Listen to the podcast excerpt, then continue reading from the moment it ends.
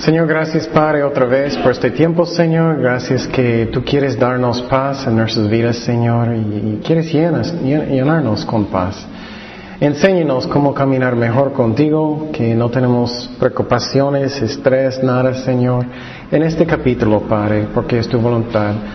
Gracias, Señor, y también, Señor, que quiero orar por, um, por Gloria, Señor, que toca su cuerpo, que ella no va a tener problemas, Señor, con su salud y sánala, Señor, y todos nosotros que necesitamos que, que nos toque, Señor. Gracias, Padre, por todo. En el nombre de Jesús. Amén. Ok, estamos en Juan 14, Juan 14. Y el título de este estudio es uh, ¿Cómo puedo yo tener más paz en mi vida? ¿Cómo yo puedo tener más paz en mi vida? Y entonces, eso me encanta porque preparándolo ayudó a mí otra vez. porque los estudios no solamente para ustedes, son para mí también. y no quiero que ustedes piensen, oh, oye, él piensa que él, ya llegó. No, estoy aprendiendo también. Y entonces, esa es la última semana de Jesucristo, antes de su crucifixión. Y entonces, recuerdas en el capítulo 13, ah, Jesús estaba lavando los pies de los discípulos y eso a mí es algo increíble, el amor de Dios. Es que en una manera eso a mí es más increíble que, que otras cosas que Él hace. La razón es porque qué sirviente es Dios, ¿no? Para lavar los pies de nosotros. Wow, tenemos un Dios humilde, lleno de amor. Y en este capítulo otra vez vamos a aprender de, la paz de Dios. Y quiero que fijamos en dos versículos primeramente. Versículo 1 dice, no se turbe vuestro corazón. Crees en Dios, cree también en mí. Y quiero que estamos pensando en eso todo el tiempo. Jesús dijo, crees en Dios, cree también en mí. También si brincamos al versículo 27, 27 dice, la paz os dejo, mi paz os doy. Yo no os la doy como el mundo la da, no se turbe vuestro corazón ni tenga miedo. Entonces, creo que todos nosotros a veces estamos preocupados, ¿no? A veces tenemos preocupaciones, lo que sea que quiere casar un día, que quiere trabajo, que quiere problemas, estoy bromeando, y, lo que sea, eh, problemas de salud, como yo, posible necesito una cirugía. ¿Cómo puedo tener paz en medio de todo eso? Esa es la clave. Cuando Jesús dijo, cree, crees en Dios, cree también en mí. Y vamos a mirar más de eso. Y podemos tenerlo. Y lo que es muy interesante es en el capítulo antes, en 13, los apóstoles eran muy preocupados. Porque Jesús dijo, ya me voy. Ellos van a matarme, ya me voy. Y ustedes no pueden seguirme inmediatamente. Y, es importante que pensamos que los discípulos eran muy preocupados. Y vamos a mirar cómo Jesús va a tratar con ellos. Y eso me encanta porque Jesús mira cuando estoy preocupado. Él no quiere que estoy preocupado. Él quiere que tenga paz. Y, otra vez, versículo 1, no se turbe vuestro corazón, crees en Dios, creed también en mí. Entonces, ¿qué significa preocupar? En el raíz es como miedo, ¿no? Es como miedo. No pensamos en eso, pensamos que, oh, estoy preocupado, pero no solamente eso, es que tengo miedo de algo, es la verdad. Tengo miedo de mi trabajo, de problemas de mi familia, lo que sea. Pero Jesús quiere que no estamos así, que no somos preocupados. Vamos a Mateo 6, 25. Mateo 6, 25. Y me encanta que Jesús miró sus apóstoles y discípulos que Él miró que ellos tenían preocupaciones. Y Jesús quería ayudarles. Y a veces sentimos, no, no importa mis problemas a Dios, pero no es cierto. Mateo 6, 25. Y quiero decir también, los que no estaban en la mañana, enseñé un estudio ah, completo de, de preocupaciones en la mañana, si quieres una copia. Pero ah, bueno, vamos a Mateo 6:25. Dice, por tanto os digo, no os afanáis por vuestra vida, que habéis de comer o que habéis de beber, ni por vuestro cuerpo que habéis de vestir. Y mira cómo Jesús usa lógica. Eso es muy interesante. Esa es una manera que Él nos enseña que no preocupar. Él usa lógica. No es la vida más que el alimento y el cuerpo más que el vestido. Y creo que algunos de nosotros, ¿no? Alimentos más importantes. Pero Dios está diciendo, el más importante es el cielo, no es esta vida chiquita. Vamos a estar aquí por poquito tiempo como Efraín y vamos a estar en el cielo. Y entonces Él está diciendo lógicamente, no fijas tanto en esta vida.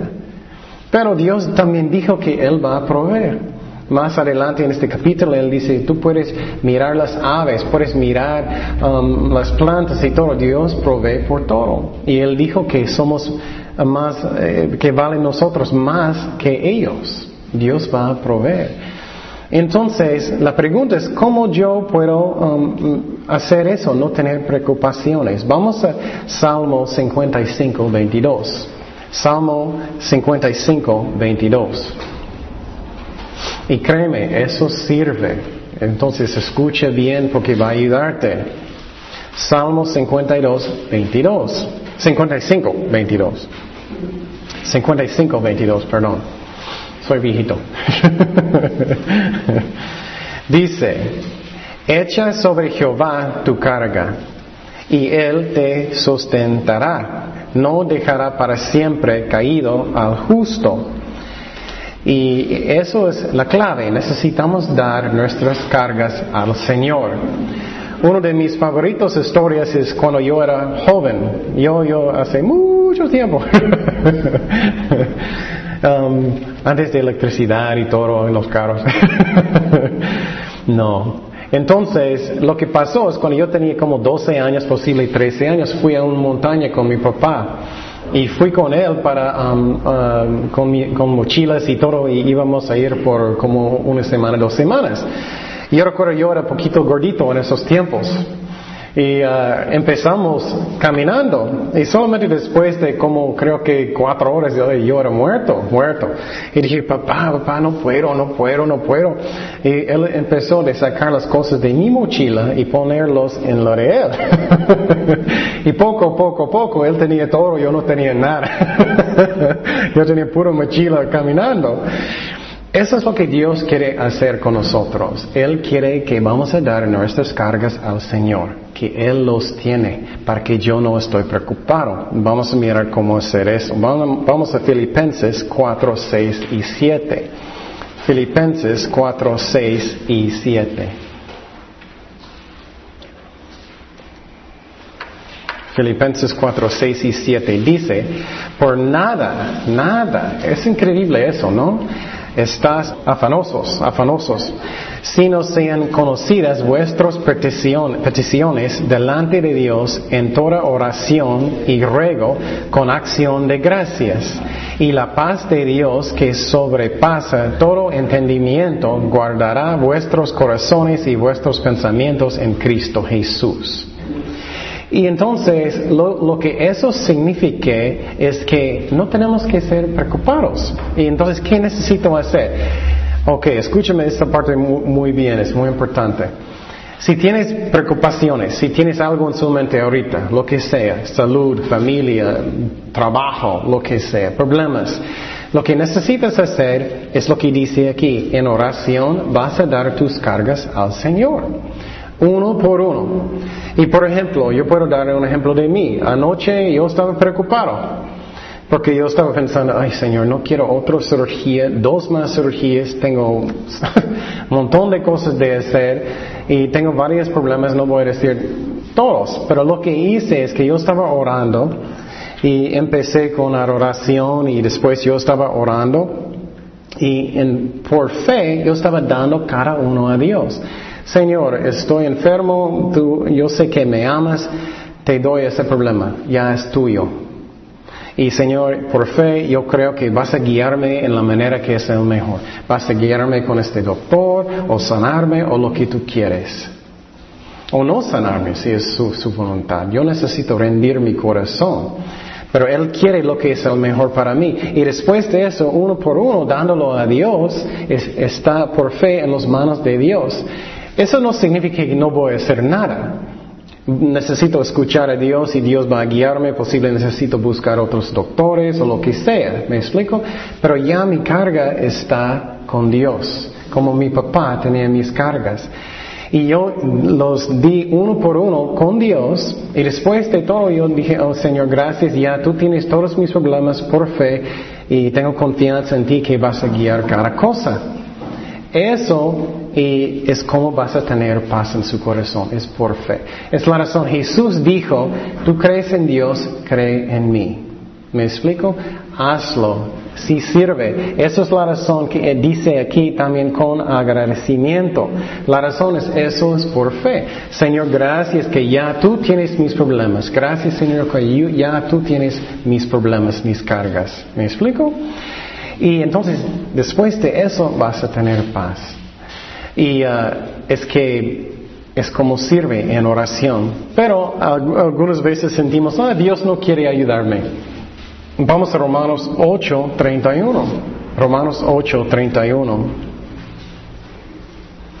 Romanos 8, 31.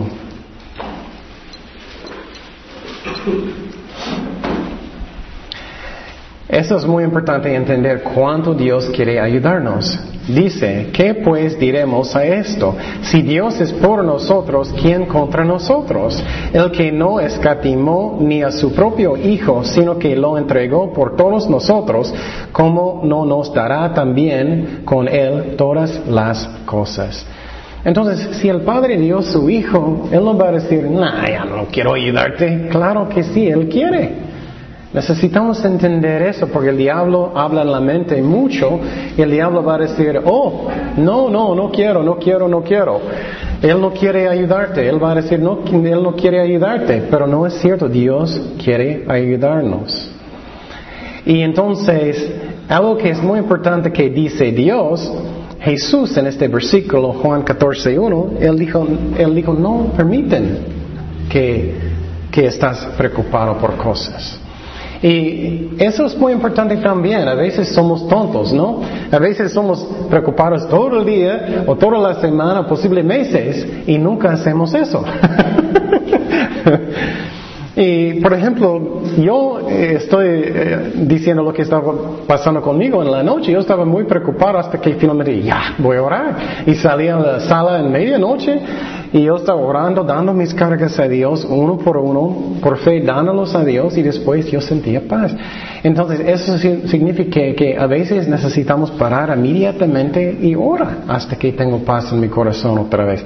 No déjalo seguir constantemente, ¿me explico? Porque lo que puede pasar es peor y peor y peor y peor, ¿no? Eso pasa mucho.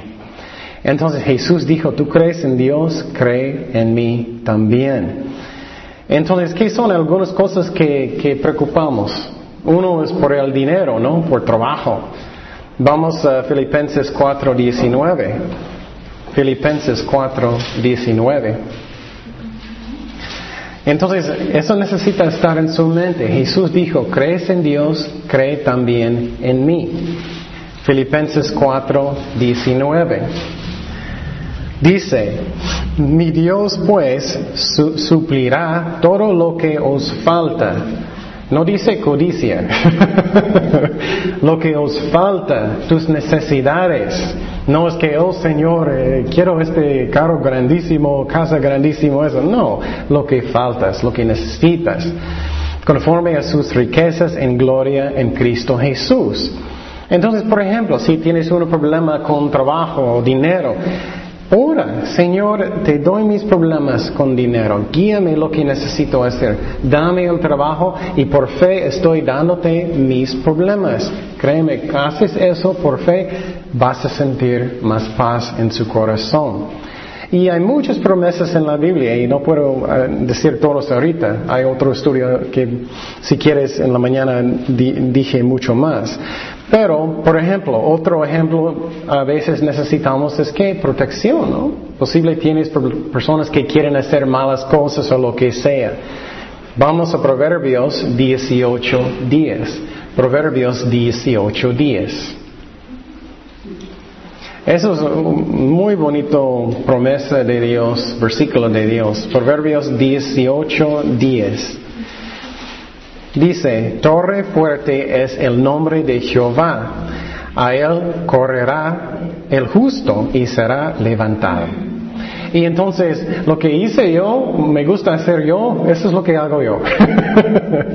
Cuando yo tengo muchos problemas, me gusta darlos en oración uno por uno a Dios, como hice con mi papá con su mochila, ¿no? Uno por uno estoy dando mis problemas con Dios. Y después de todo me gusta esconder en la torre de Dios. Y Señor, estoy dentro de ti, todo es tuyo, no son mis problemas. Con esto puedes tener paz en su corazón. Y entonces, pero tú dices, pero ¿cómo puedo? No sé si Él va a guardar sus palabras o eso. Uno muy importante que entendemos es que Dios no puede mentir. Dios no puede mentir. Por ejemplo, si tienes un amigo que dice, voy a estar aquí mañana a las 5, ellos pueden mentir, ¿no? Ellos pueden no llegar, ellos pueden hacer algo, pero Dios no puede mentir, no puede ser infiel. Vamos a números 23, 19. 23, 19. Números 23, 19.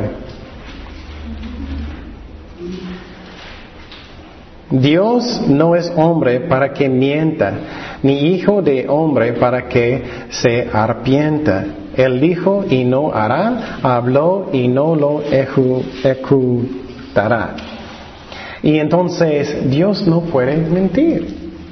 Entonces, ay, yo puedo tener paz en mi corazón. Dios guarda sus palabras. Él no puede ser infiel. Él es fiel. Y entonces, ¿qué necesito hacer diariamente? Cuando yo tengo preocupaciones, necesito parar, orar y dar mis problemas a Dios uno por uno, por fe, y decir, ay, gracias Señor, ya son tuyos, ya son tuyos. Y claro, todavía necesitamos trabajar bien y hacer las cosas bien, pero ya la carga Dios está cargando. ¿Me explico? Eso vas a sentir, ah, tengo alivio, porque Dios quiere tener sus problemas. Vamos a Salmos 37, 4. Salmo 37, 4. Eso es lo que necesitamos hacer. Necesitamos buscar a Dios primero. Buscar a Dios primero. Salmos 37, 4 y 5. Deleítate a sí mismo en Jehová, y Él te concederá las peticiones de tu corazón. Encomienda a Jehová tu camino, confía en Él y Él hará. Y entonces es cuando estoy buscando a Dios, cada día Dios va a guiarme, Dios va a proveer, Dios va a hacer todo y puedo tener paz en mi corazón. Otra cosa que es muy importante es cómo mi fe puede crecer. Tú puedes decir, hoy mi fe no es tan grande, ¿cómo puedo? ¿Cómo puedo? O bueno, voy a darte un ejemplo chistoso. Muchas personas dicen, oh, uh, ya leí la Biblia mucho y uh, ya, ya yo sé, leí mucho. O bueno, tú vas a decir, ya comí mucho en mi vida, ya no voy a comer. no creo. Creo que en la tarde, oh, tengo que comer. Es lo mismo con la palabra. Tienes que alimentar, alimentar diariamente. Eso es como tu fe crece. Es la razón, estoy diciendo, si eh, quieres un MP3, estudias mucho y tu fe va a crecer. Porque dice, así que la fe es por el oír y el oír por la palabra de Dios. Ok, seguimos en Juan 14, 2. Juan 14, 2. Pero lo que quiero hacer en medio de eso, quiero orar rápidamente para que practicamos eso poquito, ¿ok? Si tienes algo en su corazón ahorita, una carga, una preocupación, lo que sea, ahora vamos a orar y vamos a darlos a Dios, ¿ok? Señor, gracias Padre que tú quieres tener nuestras cargas, Señor. Uh, ahorita mm, queremos darte todos nuestros problemas, Señor, uno por uno. Y ahora por fe, Señor. Te doy mis problemas, Señor. Y gracias, Señor, que cada uno ya está en, tus manos, Señor. Que confiamos en ti, que vas a guiar cada cosa, que vas a proveer, que, que vas a hacer lo que es el mejor para, para nosotros, para tu reino, Señor, porque tú eres fiel. Y gracias que ya está en tus manos, Señor. Ya tú tienes la carga. En el nombre de Jesús. Amén. Ok, seguimos en Juan 14.2. Juan 14.2. Hay mucha esperanza en este capítulo. Versículo 2 dice, en la casa de mi padre muchos moradas hay, mansiones. Si así no fuera, yo os lo hubiera dicho. Voy pues a, preparar lugar para vosotros. Y si me fuere y os prepare, lugar, vendré otra vez y os tomaré a mí mismo para que donde yo estoy, vosotros también estarás. Y entonces, eso me encanta. Jesús está diciendo que en el cielo hay muchos, muchos mansiones. Y entonces, ah, a, veces, a, veces personas enseñan que, que son casas grandotes y todo. Pero yo no creo que la palabra de Dios enseñe eso. Yo creo que Él está hablando de un nuevo cuerpo. Y vamos a mirar un versículo. Y cada vez que estoy viviendo, ay, qué bueno, estoy listo para un nuevo cuerpo. ¿eh? Yo también. El joven no importa. Pero los viejitos en la mañana levantando algo, eso sí, estoy listo. y entonces Dios va a darnos nuevos cuerpos en el cielo. Eso me encanta. Entonces ya no más dolor, ya no más solamente gozo, solamente paz. Eso es, es la razón. Fijamos en el cielo, no en esta vida. No es en, el cielo es el más importante. Y me gusta también que Él está dando consuelo a sus discípulos. Él está diciendo, mira, estoy preparando mansiones para ustedes y voy a regresar por ustedes. No te preocupes. Él quiere que no tenemos preocupaciones. Él quiere que tenemos paz. Vamos a 2 de Corintios 5.1. 2 de Corintios 5.1. Segundo de Corintios 5.1. Dice, porque sabemos que si nuestra morada eh, terrestre, este tabernáculo, nuestros cuerpos, uh, deshicieren, tenemos de Dios un edificio, una casa no hecha de manos, eterna en los cielos, mi nuevo cuerpo. Y siempre estoy diciendo, voy a tener un poquito más músculos que ahorita.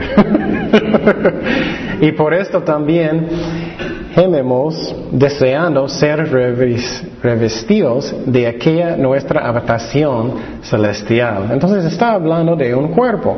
Pues así seremos hallados vestidos y no desnudos. Obviamente Él está hablando de un nuevo cuerpo, no edificio. Porque así mismo los que estamos en este tabernáculo, mi cuerpo, gememos con angustia, angustia, porque no quisiéramos ser desnudados, sino revestidos para que lo mortal sea absorbido por la vida. Mas el que nos hizo para este, esto mismo es Dios, quien nos ha dado las arras del Espíritu. Entonces, ay, qué bueno, vamos a tener un nuevo cuerpo. No más dolor y uh, solamente paz y gozo en el cielo. Hay dos maneras que vamos al cielo. Uno es la muerte. Si eres un cristiano real, instantáneamente vas con Dios, instantáneamente. No existe purgatorio y uh, no está en la Biblia, aunque algunos enseñan eso, no está. Y quiero decir también de purgatorio, no es bíblico, porque solamente Cristo puede sufrir por nuestros pecados, porque solamente Él es perfecto. Entonces, cuando alguien enseña que vas a purgatorio para sufrir para sus pecados, para que vas a ser purificado y vas al cielo, eh, nada de eso está en la Biblia. Jesús solamente es perfecto. Jesús solamente podía morir por nosotros. Y entonces, cuando vas a morir, instantáneamente estás con Cristo o instantáneamente estás en el infierno. Segunda manera es el rapto. Eso es lo que quiero yo. o posible me gustaría ir ya, pero bueno, eso va a ser increíble. En un instante, vamos en las nubes con el Señor. Y esa es otra manera que vamos a ir y vamos a tener nuevos cuerpos. Y gloria a Dios. Y a mí creo que va a ser increíble. Posible vamos a poder, no, estoy enseñándolo, solamente estoy diciendo posible vamos a poder volar o lo que sea, eh, eh, sería hermoso. Seguimos en versículo 4. Versículo 4. Y sabes a dónde voy y sabes el camino. Él está hablando con sus discípulos. Ellos están preocupados. Y es chistoso lo que pasó, porque tú sabes, él está diciendo, pero lo que dice Tomás, le dijo Tomás, Señor, no sabemos, no sabemos a dónde vas. ¿Cómo pues podemos saber el camino? Jesús le dijo, yo soy el camino y la verdad y la vida. Nadie viene al Padre sino por mí. Entonces Jesús está diciendo, ya sabes, ya sabes el camino. Y a veces somos tontos y no entendemos rápidamente, pero Jesús dijo que, que Él es el camino. Y piénsalo bien, ¿qué es un camino? Es como llegas a una parte, ¿no? Y entonces si Él es la única manera que puedes entrar en el cielo. Y algunas falsas uh, religiones enseñan que hay muchas maneras de entrar en el cielo, como los uh, lo que sea, budistas, aunque ellos no creen en el cielo específicamente, ellos creen que ellos pueden llegar a un estado de, paz, pero los musulmanes, diferentes religiones enseñan hay otra manera, pero no, solamente es a través de Jesucristo. Y entonces, algo que también me gusta en esa aplicación es que Jesús dijo que yo soy el camino, la verdad, la única verdad y la vida. Y entonces, por ejemplo, en mi vida, posible estoy en una situación, es bueno preguntar su corazón, ¿qué Jesús va a hacer en esta situación? ¿Me explico? Si Jesús estaba aquí, ¿qué Él va a hacer? ¿Me explico? Él es el camino. Seguimos en versículo 7. Y entonces, si me, si me conoces, también a mi Padre conocerás y desde ahora le conocéis y le habéis visto. Felipe le dijo, Señor, muéstranos el Padre y nos basta. Jesús le dijo, ¿tanto tiempo hace que estoy con vosotros y no me has conocido, Felipe? El que me ha visto a mí ha visto al Padre. ¿Cómo pues dices tú, muéstranos el Padre? Entonces me gusta mucho decir eso a los testigos de Jehová, porque ellos no creen que Jesús es Dios. ellos creen que Jesús es Miguel el ángel. Ellos no creen en el infierno, es una secta. Y entonces uh, me gusta decir a ellos, mira este versículo, yo no puedo decir cuando tú mires a mí, ¿Estás mirando al Padre? Un ángel no puede decir eso. Cuando tú mires a mí, mires al Padre, no. Jesús puede decirlo porque Él es Dios. Él es Dios. Y Felipe está diciendo, muéstranos el Padre, pero Jesús dijo, ¿tienes tanto tiempo conmigo y no me conoces todavía? Eso es otro clave de tener paz en su corazón, es conocer a Dios bien. Por ejemplo, si tienes un amigo y conoces a su amigo muy bien, tienes confianza, ¿no? Es lo mismo con Dios. Cuando estamos en la palabra mucho, vamos a tener más confianza en Dios. Y créeme, hazlo. Siempre estoy diciendo, haz un experimento. Ser fiel por dos semanas, cada día en la palabra de Dios, como media hora cada día.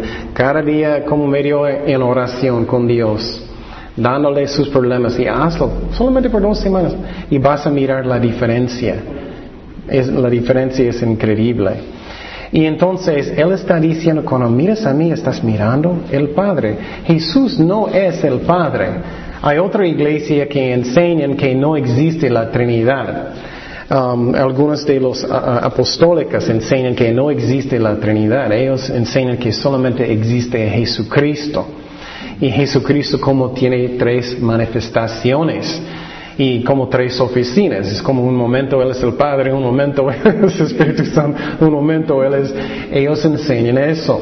Pero no, la palabra de Dios enseña que hay una Trinidad. El Padre, el Hijo, el Espíritu Santo son tres personas, pero solamente un solo Dios. Un solo Dios. Pero Jesús está diciéndolo porque Él es Dios. Y no podemos entenderlo con la mente, pero aceptamos por fe. Pero eso siempre estaba en la Biblia. Vamos a Isaías 9.6. Isaías 9.6. Eso fue escrito 700 años antes de Cristo. 700 años antes de Cristo por el profeta Isaías. Isaías 9:6. Porque un niño nos es nacido. Eso es importante. Un niño va a nacer. Hijo nos es dado, el principado sobre su hombro, y se llamará su nombre admirable, consejero, que Dios fuerte. Un niño va a nacer que es Dios. Eso no es una sorpresa. 700 años antes de Cristo. ¿Qué más? Padre que eterno. Jesús dijo, cuando me miras, estás mirando al Padre. Dice Padre eterno. Jesús no es el Padre, pero Jesús es Dios. Tres personas, un solo Dios. Y príncipe de paz. Seguimos en Juan 14, 12. Juan 14, 12. Dice, de cierto, de cierto os digo, el que en mí cree las obras que yo hago, él las hará también, y aún mayores hará, porque yo voy al Padre. Eso, tú, puedes decir, ¿cómo es eso posible? La razón es porque el Espíritu Santo vive dentro de nosotros. Y entonces Dios puede hacer cosas increíbles a través de nosotros. Él vive dentro de todos, todos cristianos. y todo lo que pidieras al Padre en mi nombre, lo haré para que el Padre sea glorificado en el Hijo. Si algo pidierais en mi nombre, yo lo haré. Y personas pueden decir, oh, qué bueno, yo quiero un nuevo troque, yo quiero un nuevo uh, novia, yo quiero uh, uh, mejor casa en Ensenada. No, Él está hablando con quién? Con sus discípulos. ¿Qué necesitas hacer para ser un discípulo de Jesucristo? Negar a nosotros mismos, ¿no? Que toma su cruz y siga a Cristo. Entonces yo voy a tener un corazón de servir a Dios. Yo no voy a pedir estas cosas. Entonces si eres un, discípulo de Cristo, vas a hacer estas cosas. Y es lo mejor, piénsalo, el más importante es el cielo. No es la casa, no es el carro, no es, es el cielo. ¿Cuánto tiempo vamos a estar aquí? Posiblemente Jesús va a venir muy pronto. Seguimos en versículo 15. Si me amáis, guardad mis mandamientos. Quiero parar poquito que eso mete en tu corazón. Él dice, si me amas, vas a guardar mis mandamientos. Muchas personas dicen, oh, yo amo a Cristo, yo amo a Cristo, y ellos no están obedeciendo su palabra. Eso no, no amas a Cristo si no obedeces a Él. Pregunta en su corazón, estoy tratando mi mejor de obedecer a Dios en cada cosa. Eso es amor. Y un ejemplo que puedo dar, si tienes un hijo, posible, no tengo hijos grandes todavía, pero si tienes un hijo que es muy rebelde, ellos hacen todo lo malo, quieren hacer lo que ellos quieren cuando ellos quieren, y ellos dicen, oh, te amo, te amo, ¿vas a sentir bien? No, vas a sentir, no, no me amas mucho. Versículo 16. Y yo rogaré al Padre y os dará otro consolador para que esté con vosotros para siempre, el Espíritu de verdad, al cual el mundo no puede recibir porque no le ve ni le conoce. Pero vosotros le conocéis porque mora con vosotros y estará en vosotros. No os dejaré huérfanos, vendré a vosotros. ¿Recuerdas otra vez que los discípulos eran preocupados?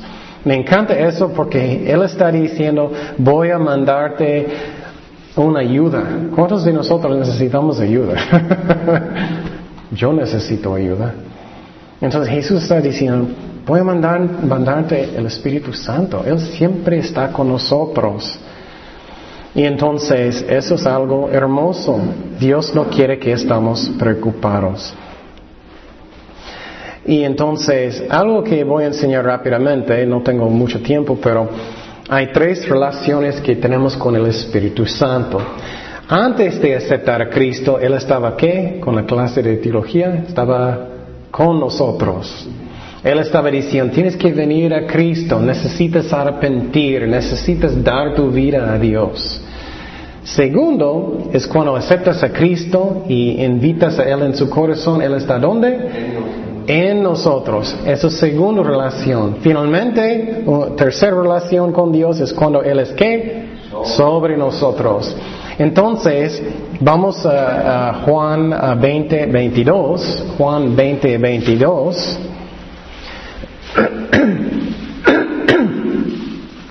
Juan 20, 22.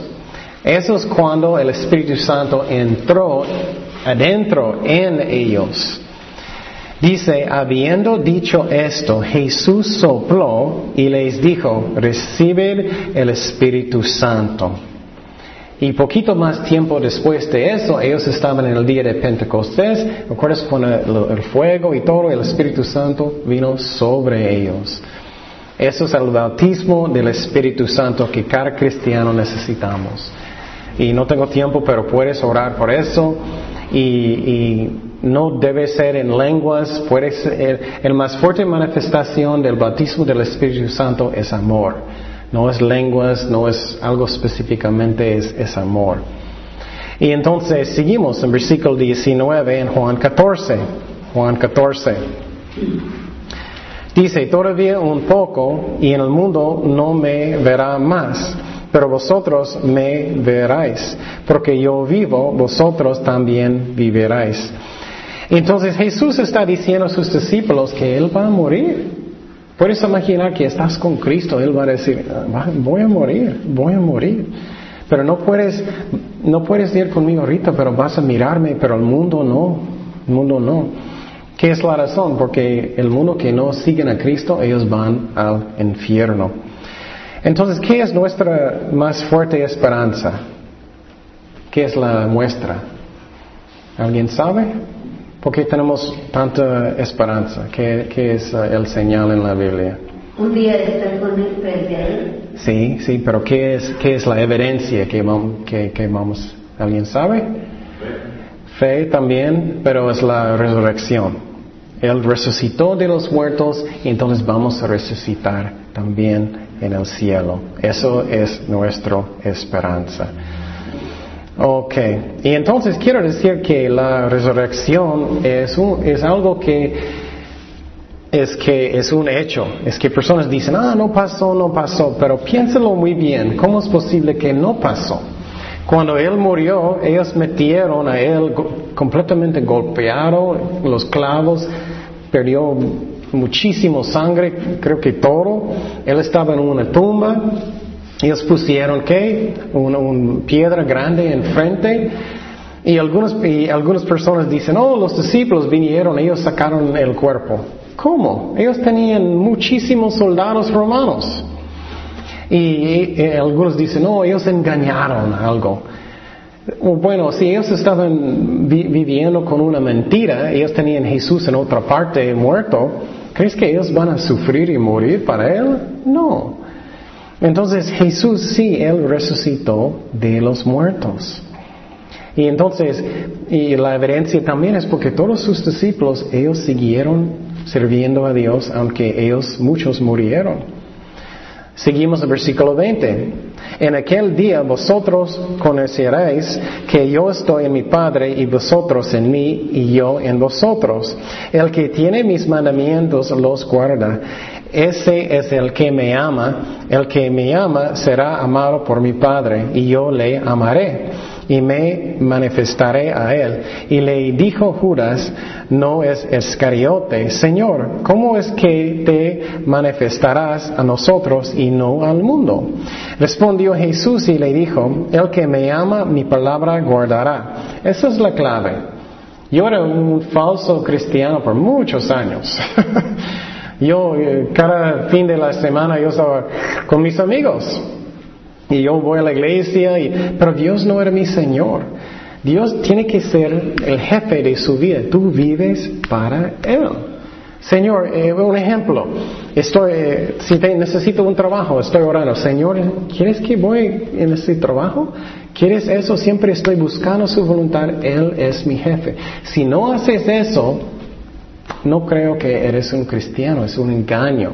Y yo era así, yo creía, pero yo no estaba buscando a Dios. Dice aquí, el que me ama, mi palabra guardará, y mi Padre le amará. Vendremos a Él y haremos morada con Él. El que no me ama no guarda mis palabras, un falso como yo era.